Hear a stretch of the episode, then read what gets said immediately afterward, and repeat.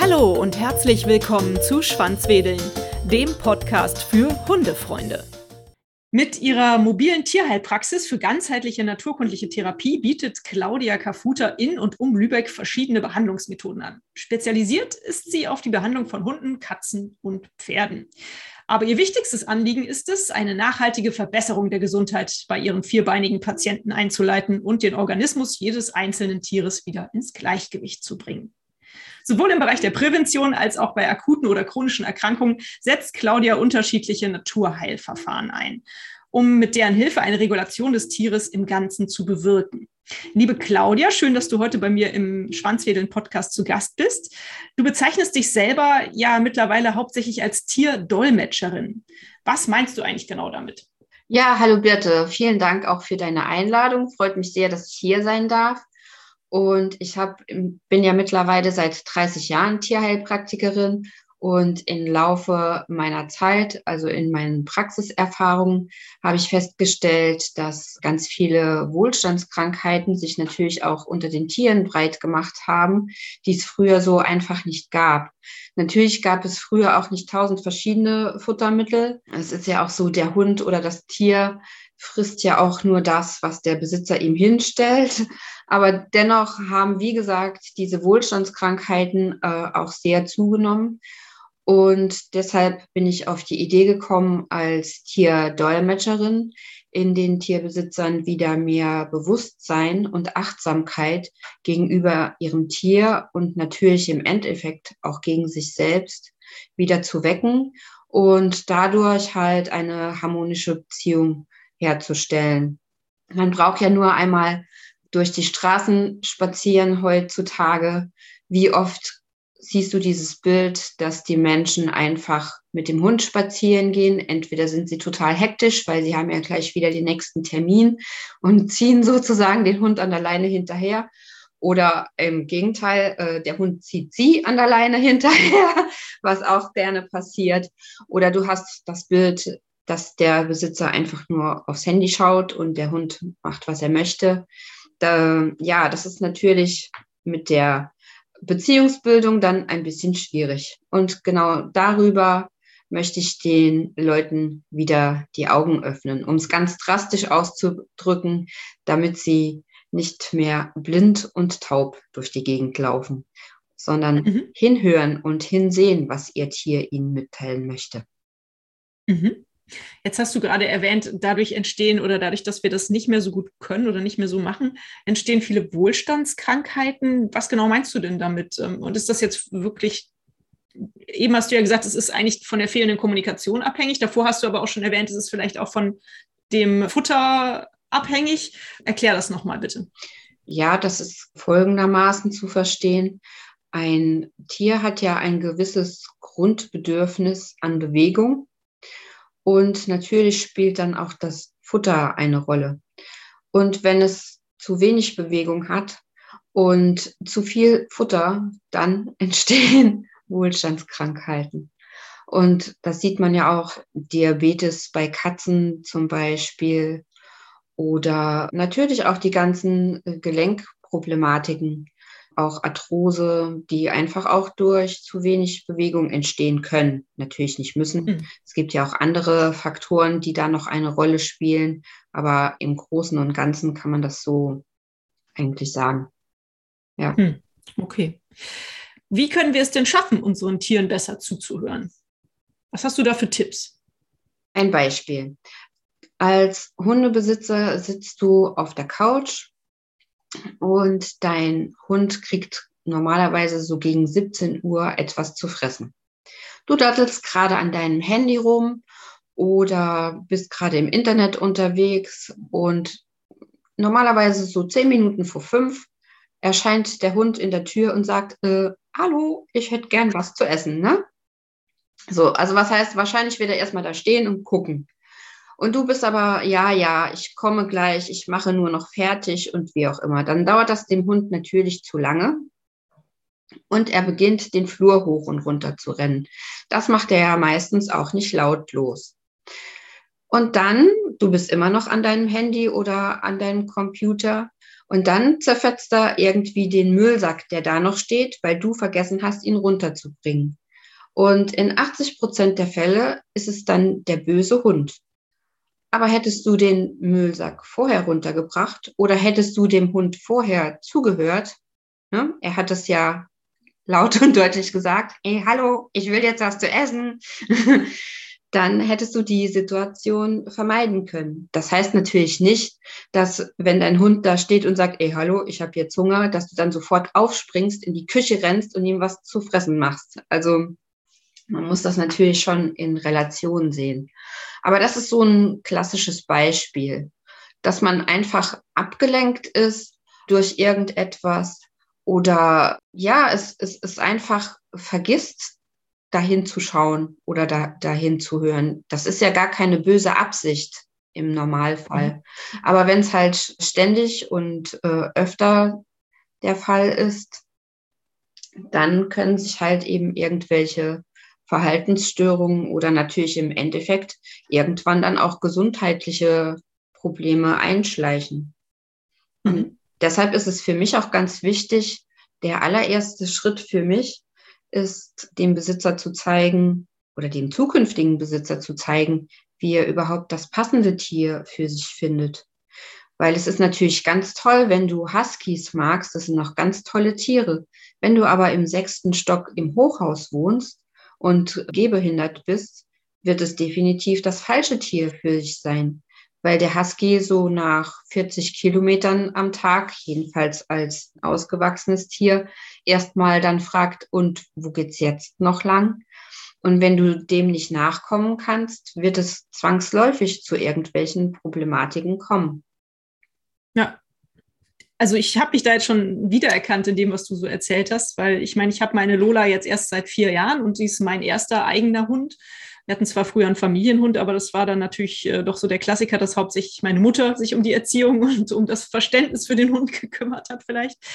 Aber also zum Beispiel ganz am Anfang, als Lola noch klein war, da hatte sie tatsächlich mal Probleme mit der Verdauung und stand halt fiepend neben meinem Bett und ich dachte so, oh, was ist denn los, Hund, was willst du denn? Ist doch noch gar nicht Aufstehzeit, ist doch noch gar nicht Spaziergehzeit und habe sie dann kurz gekrault und beruhigt und mich wieder zur Seite gedreht und sie hat aber nicht aufgehört zu fiepen und irgendwann sprintete sie aus dem obersten Stockwerk äh, runter und äh, hörte nicht auf zu fiepen und ist sogar dann schon Richtung Tür zum Garten gelaufen ich dachte aber, naja gut, vielleicht hat die Durst oder so und ist nichts mehr im Trinknapf, bin Richtung Napf gelaufen, die andere Richtung und dann musste sie sich halt vor der äh, Terrassentür entleeren, weil ich nicht rechtzeitig gecheckt mhm. habe, sie rauszulassen, weil sie einfach leider einen ganz fürchterlichen Durchfall hatte. Mhm. Also das war ein, ein Missverständnis, was wir ganz am Anfang mal hatten. Das ist seitdem auch schon mal wieder aufgetreten und da habe ich rechtzeitig und richtig reagiert, da war ich ganz stolz auf mich. Mhm.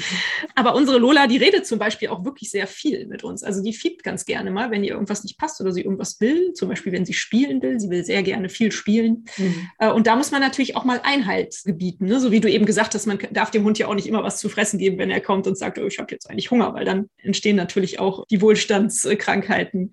Wo findet man dann da so das richtige Maß? Also ich glaube, wenn Lola mit mir reden würde und sich wünschen könnte, was sie tun will, würde sie den ganzen Tag mit mir spielen wollen, habe ich so das Gefühl. Ja, das kommt natürlich zum einen auch auf das Alter des Hundes an, zum anderen mhm. natürlich dann auch auf die Rasse, was du für einen Hund hast und wie aktiv der sein möchte. Ähm, Jack Russell zum Beispiel, oh, der braucht den ganzen Tag Action oder der äh, rennt den ganzen Tag über, am besten natürlich zum Beispiel auf dem, auf dem Reiterhof oder so rum, dann hat er richtig was zu tun und dann ist er auch richtig beschäftigt. Wenn du den nur in der Wohnung hältst und eine halbe Stunde am Tag mit ihm spazieren gehst, wird er wahrscheinlich eher die Wohnung zerlegen. und natürlich ist ja auch jedes Tier individuell und der eine ist so und der andere ist so. Das kann man auch nicht äh, über einen Kamm scheren. Aber wenn man sich die Rasse halt eben anschaut, dann kann man ja schon in etwa erahnen, was man mit dem Hund machen kann oder soll. Mhm. Und dann gibt es natürlich aber auch die anderen Fälle, dass wenn ein Hund, ja zum Beispiel, wenn du ihm den Ball wirfst und dann gibt es ja auch welche, die sich da so richtig reinsteigern und aufpegeln. Und das sollte man dann auch natürlich verhindern. Also man muss so ein gesundes Maß finden. Weil mhm. natürlich durch dieses dauernde Ballwerfen, da steigt auch der Adrenalinspiegel und dann, dann schalten die auch einfach ab. Die würden von selber dann auch nicht mehr aufhören. Also man muss mhm. da schon irgendwie so ein gesundes Mittelmaß auch finden. Mhm. mhm. Generell empfiehlst du für die Kommunikation mit dem Hund dann klare Kommandos per Worten, also dass man ganz klar festlegt, der Hund kann halt folgende Kommandos Sitz, Platz, Stopp, ruhig, komm, keine Ahnung was. Äh, und das ist ganz klar definiert und so wird das irgendwie von allen, die mit dem Hund kommunizieren, halt auch verwendet. Und, und oder bist du wirklich auch jemand, der sagt, man kann auch ohne Worte kommunizieren? Meine Hundetrainerin sagt das immer. Ich habe es aber leider noch nicht zur Perfektion gebracht. Ja, das ist natürlich auch eine Übungssache. Hm. Es ist natürlich nicht direkt an ein Wort gebunden, weil wir, wenn wir auf die Welt kommen, und das ist ja bei den Tieren auch nicht anders, was ist denn unsere erste Sprache? Die ist nicht Englisch, Französisch, äh, Russisch oder sonst was. Es ist eigentlich die Sprache der Energie. Das siehst du ja auch bei Babys, wenn die auf die Welt kommen. Die können ja auch nicht sprechen. Die wissen aber ganz genau, wann ihre Mutter oder was ihre Mutter von ihnen möchte. Und die können sich auch sehr gut selber ausdrücken, indem sie halt laut genug schreien, wenn sie irgendwas wollen.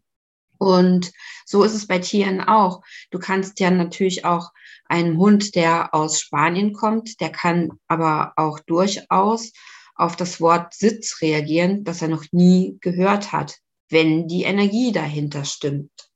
Und mhm. das ist das Geheimnis. Und das wird natürlich auch nicht in einem Tag zu lernen sein. Das ist ja auch wie ein Muskel, den man trainieren muss. Je öfter du das machst und je öfter das klappt, desto besser wird es sein. Ja. Mhm. Kommen wir mal zu der praktischen Umsetzung deiner Tätigkeit jetzt. Ja, wie sagst du so schön als äh, Hundedolmetscher oder Tierdolmetscherin? Ja. Mhm. Wie bietest du diese Leistung deinen Kunden an? Bist du dann im Endeffekt eher eine Art Coach mittlerweile, der dann zu den ähm, Hund- oder, oder Tier-Mensch-Team hinkommt, sich die Situation anguckt und dann versuchst, das zu coachen? Oder wie, ist, äh, wie, wie setzt du deine Dienstleistung da mittlerweile um? Also ich habe eigentlich drei Hauptschwerpunkte. Das erste ist, wie ich eben schon gesagt habe, wie finde ich das passende Tier für mich, dass ich die Menschen mhm. dabei unterstütze, das passende Tier zu finden.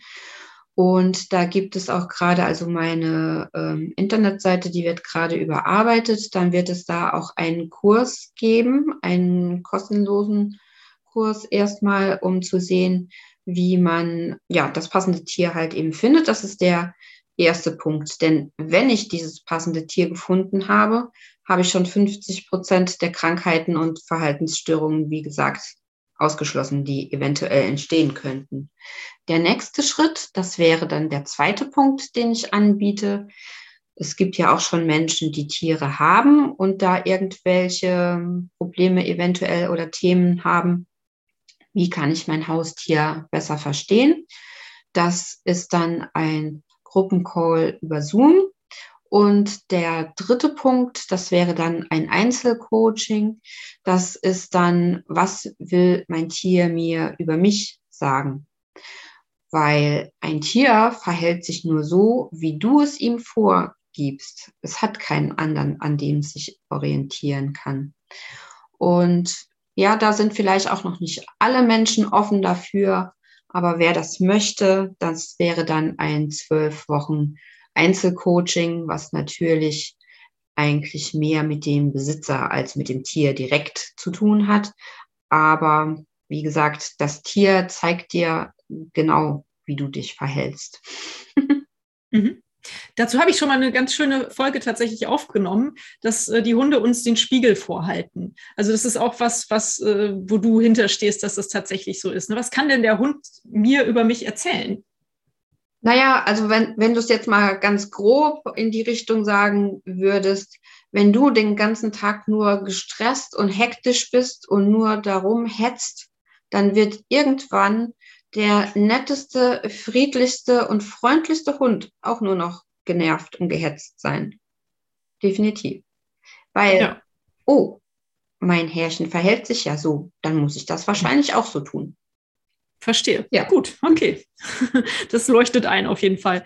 Darf ich fragen, wie viel das kostet, wenn man sich von dir ähm, coachen lässt in der Tierkommunikation oder auch in dieser Spiegelungsarbeit? Das kommt natürlich dann auch darauf an, wie lange das Thema dauert. Manchmal ist es ja ganz schnell gelöst, dann kann man das innerhalb einer Sitzung auflösen. Manchmal braucht es natürlich auch mehrere Wochen. Und das ist dann eigentlich, in, also das kann man so pauschal nicht sagen, aber so ab 150 Euro aufwärts. Ja. Mhm. Mhm. Ja, das ist doch schon mal eine Hausmarke, das ist gut ja. zu wissen. Gut. Nun habe ich über dich erfahren, dass du auch eine ganz tolle Speakerin bist, sagt man ja heutzutage. Also du kannst ganz toll Vorträge halten. Nutzt du das auch, um deine Thematik der Tierkommunikation ähm, den Menschen näher zu bringen? Ja, das auf jeden Fall, weil man dadurch einfach mehr Leute erreicht ist natürlich gerade in Zeiten von Corona etwas schwierig. Allerdings hat man ja auch die Möglichkeit, jetzt so wie bei dir, über einen Podcast da zu gehen oder auch online verschiedene Dinge zu machen. Was natürlich, ähm, das wollte ich noch dazu sagen, auch bei dieser Tierkommunikation beziehungsweise der Tierdolmetscherinnen-Geschichte auch alles online möglich ist. Also man muss nicht wirklich vor Ort sein. Und selbst wenn dann irgendwelche anderen Themen noch ausstehen, gibt es ja heute auch Handys, wo man dann das Verhalten des Hundes auch aufnehmen kann. Also man muss nicht zwingend hier vor Ort in Lübeck oder Umgebung sein. Das wollte ich noch dazu ja. sagen, ja. Super. Und wenn Corona vorbei ist, dann haben wir aber auch die Chance, dich eventuell mal auf einer Vortragsreihe ähm, in ganz Deutschland zu erfahren, oder? Ja, definitiv. Also ich habe jetzt Schön. im Dezember war das auch eine Lesung gemacht. Ich habe ja dieses Buch geschrieben auch, Tierkommunikation, wie kann ich mein Haustier besser verstehen? Tiere reden mit dem, der zuhört. Und mhm. da sind auf jeden Fall noch zwei Termine auch nächstes Jahr geplant. Und das Buch wird jetzt auch gerade als Hörbuch noch aufgenommen. Schön. Insofern. gibt es viele Chancen, dich da zu erreichen. Genau. Ja. Nun hast du eben gesagt, dass ein essentieller Faktor für dich ist, welches Tier suche ich mir überhaupt aus? Ne? Also mhm. welchen Hund oder welches Tier suche ich mir überhaupt aus? Nun kenne ich das von ganz vielen Leuten, die sich mittlerweile Hunde aus dem Tierschutz nehmen, was ja auch eine total schöne und tolle Sache ist. Aber häufig ist es ja dann, glaube ich, schwierig ähm, zu äh, definieren, welche Rasse ist das oder was ist das für ein Hund, oder? Kann man, gibt es da mittlerweile auch schon Möglichkeiten? Da kenne ich mich vielleicht zu wenig aus. Mhm. Ja, manchmal kann man die Rasse ja auch nicht wirklich bestimmen. Mhm. Und dazu würde ich aber auch sagen, ein absolut in Anführungszeichen blutiger Anfänger, der noch nie irgendwas mit irgendeinem Hund oder so zu tun hatte, dem würde ich davon abraten, einen Hund aus dem Tierschutz zu nehmen. Weil meistens haben sie ja doch irgendeine Geschichte hinter sich. Also mhm. ich speziell habe jetzt auch seit März wieder einen Hund, der kam aus Rumänien mhm. und war da Straßenhund, ist zwölf Jahre alt jetzt mittlerweile und ist taub. Insofern ist das ein bisschen speziell und ich würde also keinem Anfänger empfehlen, sich einen Hund aus dem Tierschutz zu nehmen. Es, es sei denn, der war jetzt gerade da zwei Wochen oder was auch immer, nur, nur kurz und vorübergehend. Aber die meisten haben ja doch irgendwelche traumatischen Dinge erlebt. Und da ist es für einen ähm, Anfänger doch sehr schwer, mit solchen Hunden richtig umzugehen. Das glaube ich. Das macht dann für beide keinen Sinn. Mhm. Das stresst den Besitzer, weil er nicht weiß, was mit dem Hund ist oder wie er reagiert und natürlich dann auch das Tier. Und man muss natürlich auch dann beachten, wenn ich so einen Hund aus dem Tierschutz nehme, der den ganzen Tag nur auf der Straße gelebt hat und der sich von Müll ernährt hat, der ist manchmal auch einfach überfordert dann mit der Situation, dass er plötzlich ein ja, was weiß ich, ein, ein super schönes Haus hat und mit Garten und sozusagen dann von nichts in den goldenen Käfig vielleicht auch noch kommt, weil mhm. der Besitzer dann auch nicht mit ihm spazieren geht oder da muss man schon ein bisschen Fingerspitzengefühl haben. Mhm. Und deshalb würde ich empfehlen, nur Hunde aus dem Tierschutz zu nehmen, wenn man wirklich auch schon ein bisschen Erfahrung damit hat. Mhm. Ja, vielleicht ein ganz guter Tipp. Schön. Jetzt hast du eben deinen eigenen Hund erwähnt, den neuen, den du gerade hast. Ja. Wie sieht denn deine Hundelebensgeschichte aus? Nimm uns doch mal mit. Wann hat es bei dir angefangen mit der Liebe zu Hunden und wie funktioniert das Zusammenleben mit einem zwölfjährigen tauben Hund? Ja, also zu dem nochmal zu sagen, der ist wirklich sehr einfach zu handeln. Das funktioniert wirklich super gut. Es ist natürlich ein älterer Hund, der nicht mehr so viel Action braucht und aber der ist also recht friedlich und ja, es funktioniert schon auch energetisch. Also ich, ich brauche nicht wirklich viel zu sagen zu dem der verhält sich einfach so, wie er sich verhalten soll. Das finde ich sehr schön. Und da hatte ich auch wirklich Glück. Hätte auch anders ausgehen können. Mhm. Aber meinen allerersten Hund habe ich mit 20 bekommen, weil meine Eltern äh, keine Tiere wollten, obwohl ich schon immer den, ja, den Drang und die Beziehung zu Tieren hatte. Und ja, mein allererster Hund war eine Dogge. Und die sollte eigentlich schon eingeschläfert werden, als er auf die Welt gekommen ist, weil sie blaue Augen hatte und statt schwarz-weiß nur einen schwarzen Punkt hatte. Und mit den blauen Augen sagt man ja auch, dass die blind und taub sind, aber die war weder blind noch taub. Noch hatte sie eine sehr schwere Hüftgelenksdysplasie, also das ist ja ein äh, ähm, Geschehen an der, an der Hüfte.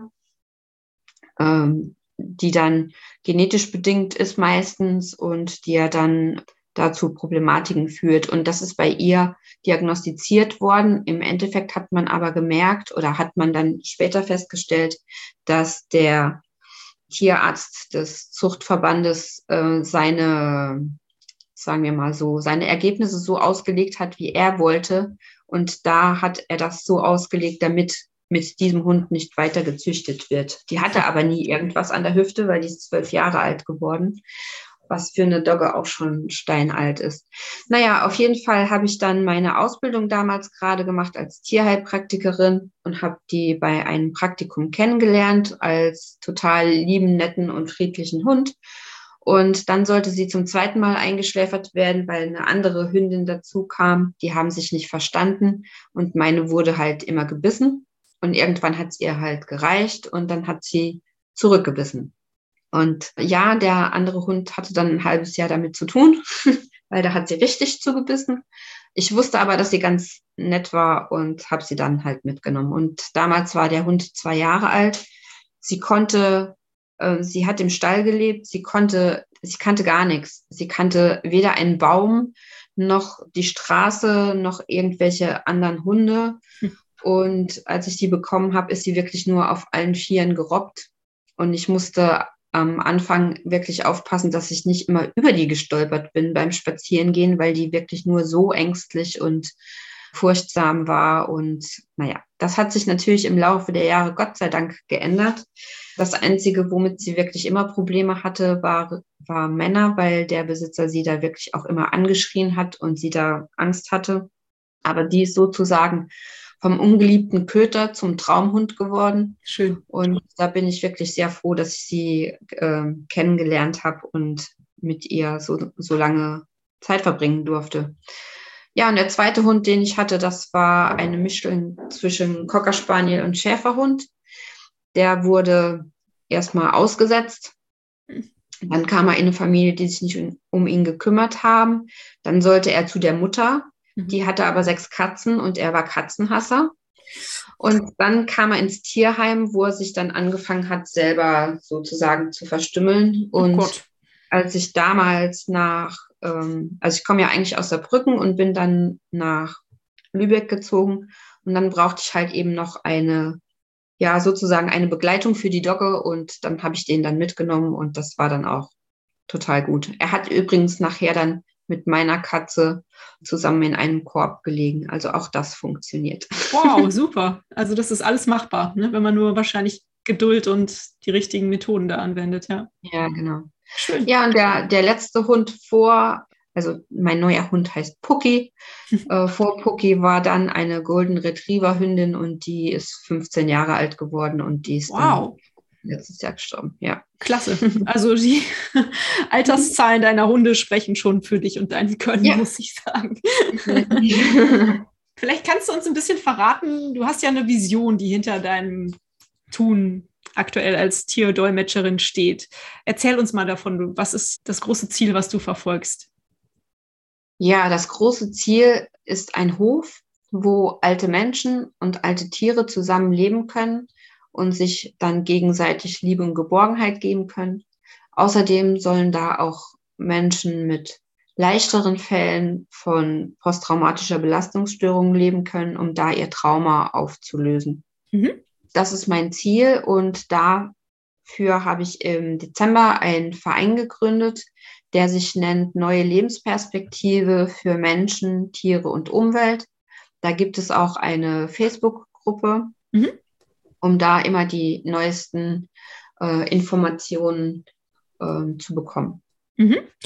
Das werde ich gerne alles in den Shownotes verlinken. Aber erzähl uns noch ein bisschen, wie weit seid ihr da und wie, wie geht das voran? Ja, wir sind gerade noch relativ am Anfang.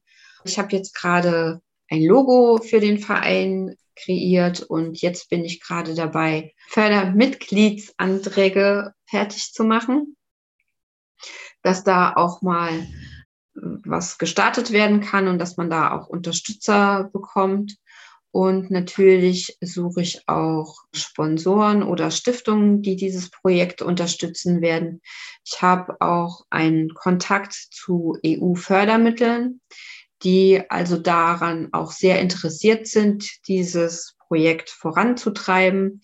Also je weiter man das verbreitet und je mehr Menschen damit in Kontakt treten oder auch äh, mir in irgendwelcher Weise helfen wollen. Das muss ja nicht immer nur finanziell sein, es kann ja auch durch andere Dinge unterstützt werden, sei es halt, ja, einfach die Idee zu verbreiten oder über Social Media oder was auch immer. Es gibt ja hunderttausend verschiedene Möglichkeiten. Also wer auch immer sich damit identifizieren kann und mich da unterstützen möchte, da bin ich also auf jeden Fall offen dafür und freue mich über jeden, der sich dafür interessiert. Mhm. Und wie das dann nachher aussieht, also das ist ja sozusagen das grobe Konzept. Mhm. Aber was da noch alles möglich ist, hängt natürlich dann auch von der Immobilie ab. Und es wird auf jeden Fall irgendwie entweder Mecklenburg-Vorpommern oder Niedersachsen sein, wo der Hof entstehen soll, weil Schleswig-Holstein zum Beispiel nicht gefördert wird von der EU. Oh, okay. Das ist schon mal das Grundkonzept. Und wie gesagt, das hängt dann von der Immobilie ab, was dann da möglich sein wird. Also es soll zum Beispiel ein Hofcafé geben oder vielleicht auch ein Hofladen. Dann soll da auch die Möglichkeit bestehen, für alte Menschen auch unter, äh, in der Umgebung wenn sie irgendwie ins Krankenhaus oder in eine Reha müssen, dass sie da ihr Tier sozusagen in Pension geben können. Mhm. Oder ich habe zum Beispiel hier eine Bekannte, da ist gerade die Katze gestorben.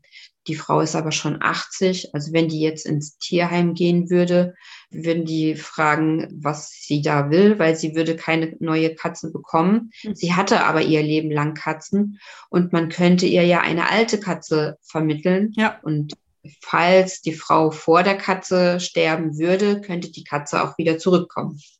Richtig. So ja. das grobe äh, Prinzip. Und natürlich geht es da auch ganz viel um alte Tiere. Heißt, ich möchte auf diesem Hof, das soll kein Gnadenhof werden, wobei natürlich dann die Auswahl etwas schwieriger sein wird, aber es soll um Tiere gehen, äh, die halt niemand mehr haben. Mhm. Heißt, der Hund, der schon elf oder zwölf Jahre alt ist, der Besitzer gerade gestorben ist, oder das Pferd, was Arthrose hat, 20 Jahre alt ist, nur noch in der Ecke steht, weil es ja nicht mehr geritten werden kann. Mit denen kann man aber trotzdem auch noch zum Beispiel Kindern erklären, wie ein Pferd oder wie der Umgang mit Pferden oder Hunden oder Tieren oder natürlich auch mit alten Menschen ist. Und also da gibt es ganz viele äh, Themen, die da eventuell realisiert werden können.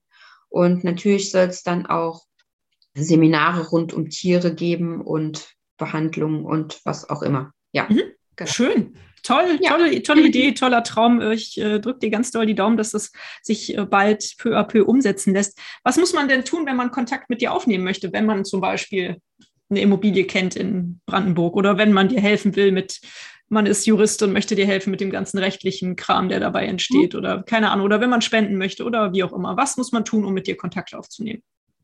Genau, also am besten kann man mich äh, per ähm, E-Mail natürlich erreichen. Das wäre unter info at tierdolmetscherin-kafuta.de mhm. oder man kann mich natürlich auch gerne selber anrufen.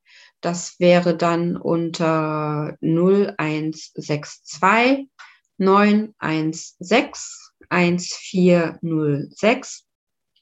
Ja, das ist, glaube ich, der. Und sonst findet man mich auch eigentlich auf ja, fast allen Social Media Portalen unter meinem Namen Claudia Kafuta. Heißt unter LinkedIn, unter Instagram, unter Facebook und bei Xing kann man mich da auch finden. Also wer mich finden möchte, wird mich auf jeden Fall irgendwo finden. Das Gefühl habe ich auch. Ich werde aber trotzdem natürlich all diese Kontaktdaten auch hier in die Shownotes packen, damit äh, da ja, keine Missverständnisse entstehen. Und Claudia. Kafuta, beides mit C. Ne? Das ist vielleicht ganz ja, wichtig, weil Kafuta könnte man sonst vielleicht auch mit K schreiben, aber es ist ja. mit C. Sehr schön. Gut, dann hoffe ich, dass du da ein paar Rückmeldungen bekommst. Würde mich auf jeden Fall auch sehr freuen, wenn das äh, Projekt vorangetrieben wird. Äh, so spätestens in 40 Jahren würde ich auch gerne da einziehen wollen. Ja, alles gut. Alles gut. Nur damit du Bescheid weißt. Ja, ist ja kein Problem, weil ich möchte ja auf jeden Fall 100 werden. Also äh, haben wir dann noch fünf Jahre zusammen. Sehr schön, freue ich mich jetzt schon drauf.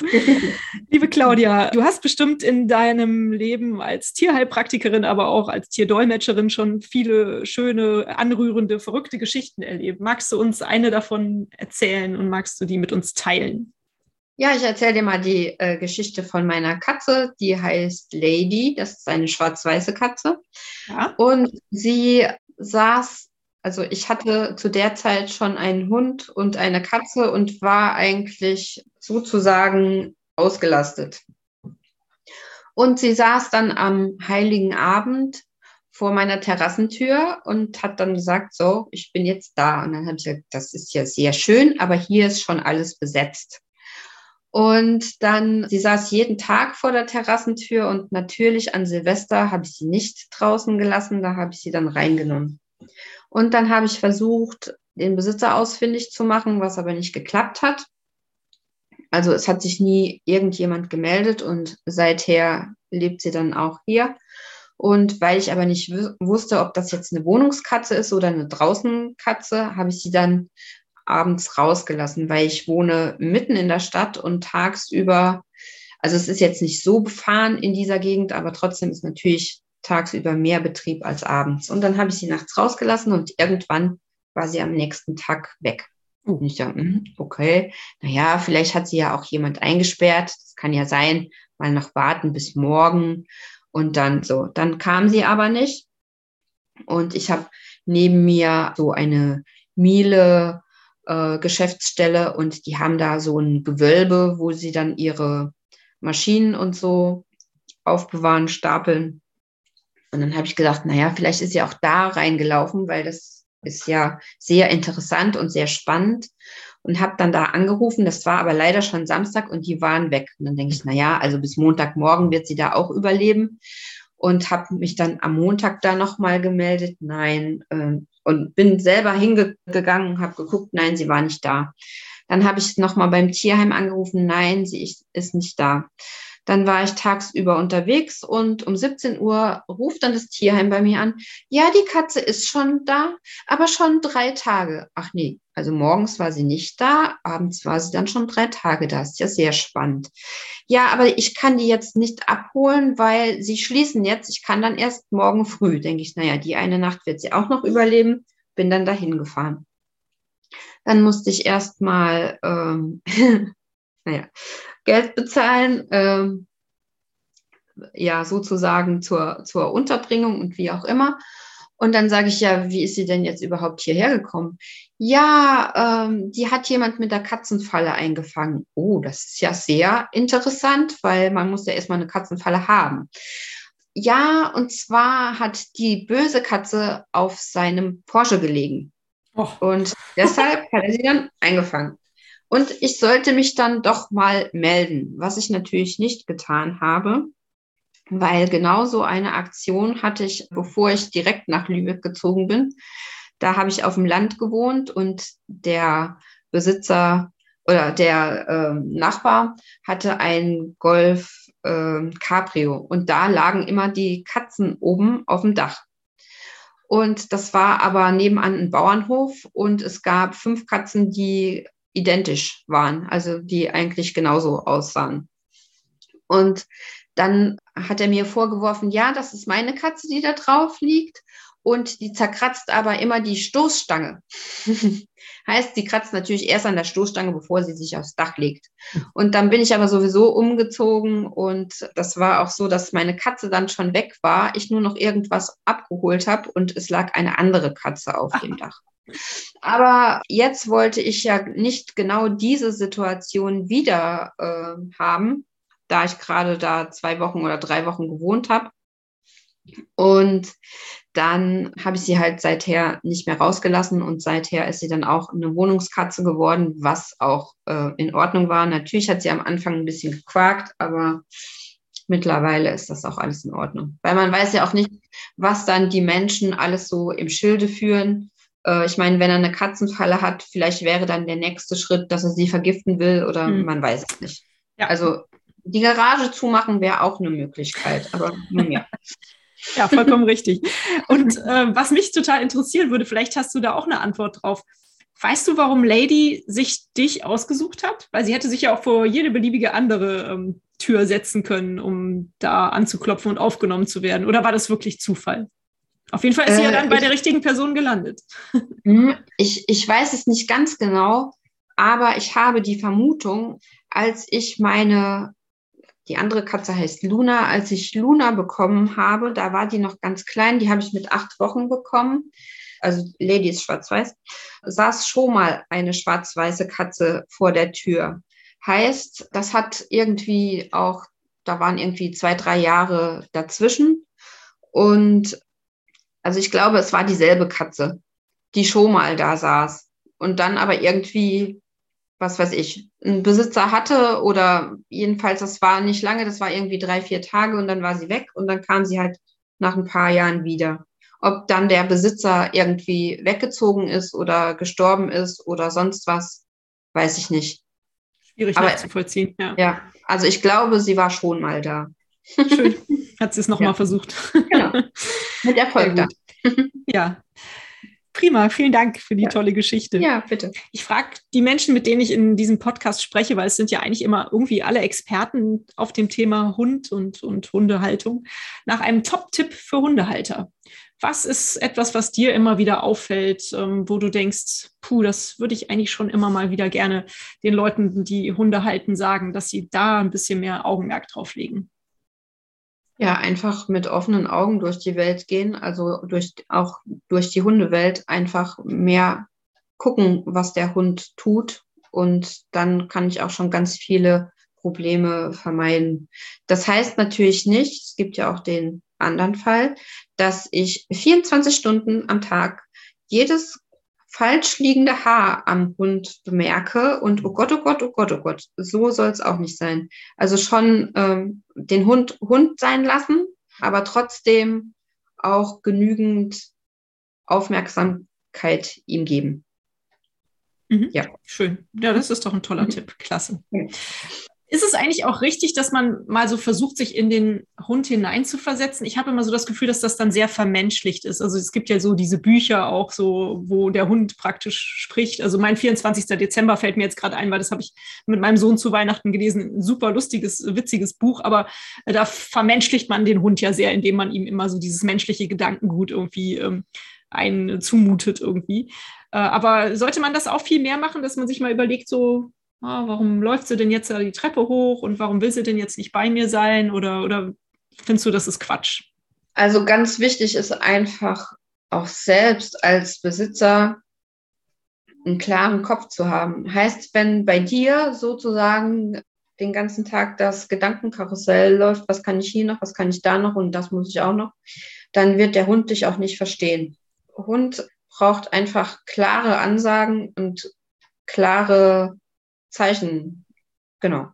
Weil die leben halt im Hier und Jetzt. die kennen keine Vergangenheit und die kennen auch keine Zukunft. Ob die jetzt mhm. morgen einen Knochen kriegen, ist denen wurscht, weil sie leben jetzt. Und so ist es auch mit den Emotionen zu verstehen. Sagen wir mal, der Antrieb des Hundes ist halt, sich ernähren zu können und sich vermehren zu können. Und das sind ihre Grundprinzipien, um, um was sich halt eben alles dreht.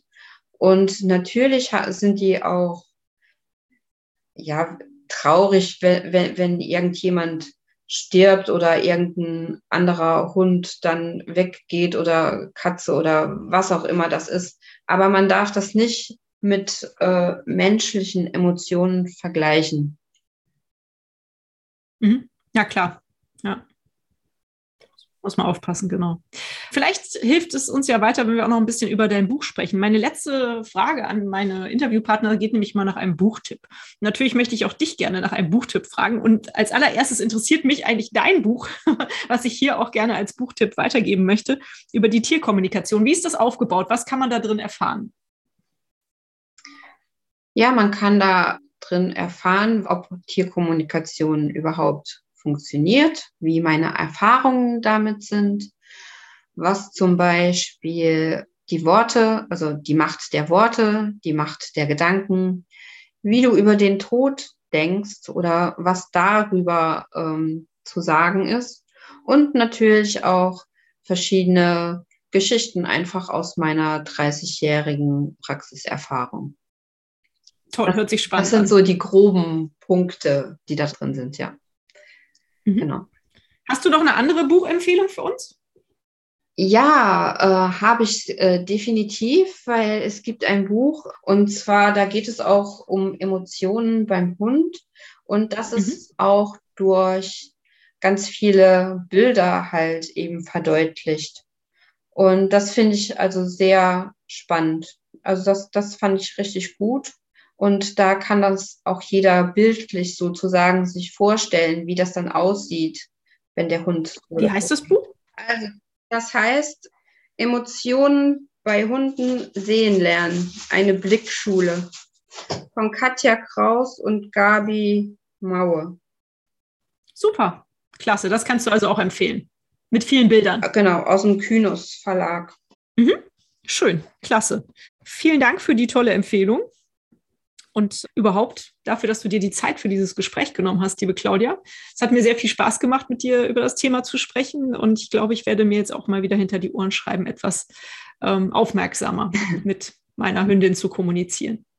Ja, vielen Dank, wie gesagt, für die Einladung. Es hat mich sehr gefreut, dass ich hier sein durfte und es hat mir auch sehr viel Spaß gemacht. Und ja, wer weiß, vielleicht sehen wir uns ja irgendwann mal auf meinem Hof wieder. ja, das würde mich sehr freuen, egal aus welchem Anlass, ob ich da nun einziehe oder mir einfach mal ein Bild von der ganzen Situation dort mache. Ich wünsche dir auch, dass viele Leute sich melden, die dir vielleicht helfen können und überhaupt für alle, die interessiert sind an dir als Tierdolmetscherin oder an dem Hofprojekt, stelle ich natürlich, wie gesagt, alle Kontaktdaten auch hier in die Informationen zu dem Podcast mit rein. Da können dich alle finden.